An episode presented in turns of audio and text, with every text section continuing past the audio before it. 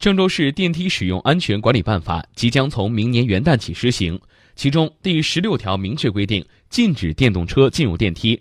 记者调查发现，目前郑州市的很多小区都存在电动车进电梯的情况，不允许，绝对不允许，电车、自行车都不让往上走。在调查采访中，绝大多数的物业公司都明确表示禁止电动车进入电梯。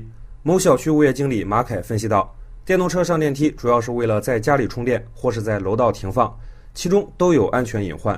如果在家里充电，容易着火；如果把车搁到那个楼道里面，它属于消防通道，一旦发生火灾的话，它就影响业主撤退。还有一点，那个电动车比较大型化了，如果进楼道的时候会损坏公共设施，或者对电梯造成一定的损害。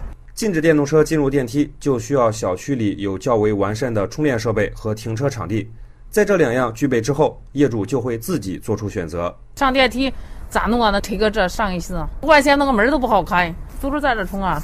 而在未来路商城路口附近的一栋公寓楼里，记者却看到不时的有业主推着电动车进入电梯，这其实还是因为配套设施不足所引起的。咱们小区有两个集中充电棚，但是小区里有二十栋楼，两个车棚平时都是满的。现在我们急着充电都要带推上去充。